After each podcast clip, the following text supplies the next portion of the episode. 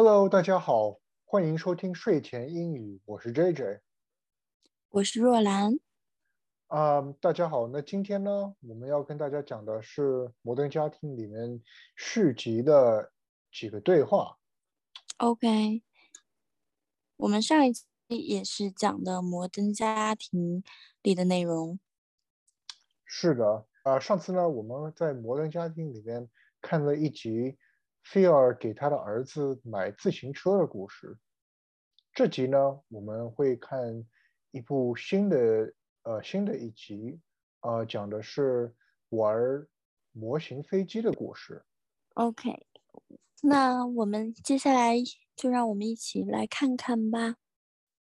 好的 wish I could stay home with you and fly toy airplanes. These aren't toy airplanes, Manny. These are models, and they're very complicated. You want to fly one of these, you got to be familiar with airfoil, drag, lift, and thrust, and these are all principles of aerodynamics. The box says 12 and up. What? You can fly toy planes with Jay next time. Today you have to spend time with Luke. Why? Because his mother invited you, so you go. Family needs to be close, right, Jay? I'm pretty sure this is a typo. 好的，那么我们来看一看这一集里面的对话吧。I wish I could stay at home with you and fly toy airplanes. 我真想待在家里和你一起玩飞玩具飞机。 These aren't toy airplanes, Manny. These are models, and they're very complicated. You want to fly one of these, you got to be familiar with airfoil, drag, lift, and thrust, and these are all principles of aerodynamics.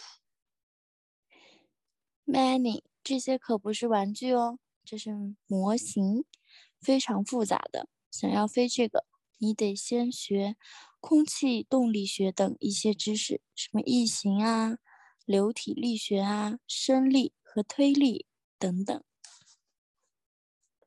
The box says 12 and up. 但是这个盒子上说是给十二岁以上玩的，What? 你说什么？You can fly toy planes with Jay next time. Today, you have to spend time with Luke. 你下次再和杰一起飞飞机吧。今天你得和 Luke 一起玩，Why? 为什么？Because his mother invited you, so you go. Familia needs to be close, right, Jay? 因为卢克的妈妈邀请你了，所以你得去。家人应该常来常往，对不对，Jan？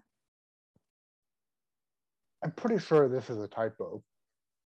这个肯定是写错了。好的，那么我们来看看今天的重点语句吧。 我们今天要学的第一个单词是 invite。Invite 是什么意思呢？嗯，invite invite 是邀请的意思，邀请 OK，invite。邀请。我们来看一看造句吧。How come you didn't invite me to the party? 你开派对怎么没有邀请我哦？ How come you didn't invite me to the party? 你开派对怎么没有邀请我？ Why don't you invite your friends over for dinner tonight? 你今晚把朋友都邀请到家里吃晚饭吧。 Why don't you invite your friends over for dinner tonight? 你今晚把朋友都邀请到家里吃晚饭吧。 The leader was invited to two events on the same night. 领导在同一晚收到了两个不同的宴请邀请。 The leader was invited to two events on the same night. 领导在同一晚收到了两个不同宴席的邀请。好的，我们今天要学的第二个重点语句 ，I'm pretty sure this is a typo. I'm pretty sure this is a typo. 若兰，你知道这个是什么意思吗？ 这个肯定是写错了。嗯，对，I'm pretty sure this is a typo。好的，那么我们来看看造句吧。The recipe says to add three cups of sugar to the soup. I'm pretty sure that's a typo. 食谱上说要在汤里加三杯糖，我觉得肯定是写错了。The recipe says to add three cups of sugar to the soup. I'm pretty sure that's a typo. 食谱上说要在汤里加三杯糖，我觉得肯定是写错了。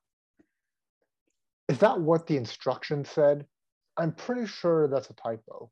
说明书是那么说的吗？ 我觉得肯定是写错了。 Is that what the instruction said? I'm pretty sure that's a typo.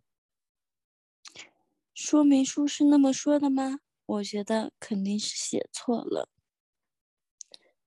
Sorry, I put the wrong date on the invitation.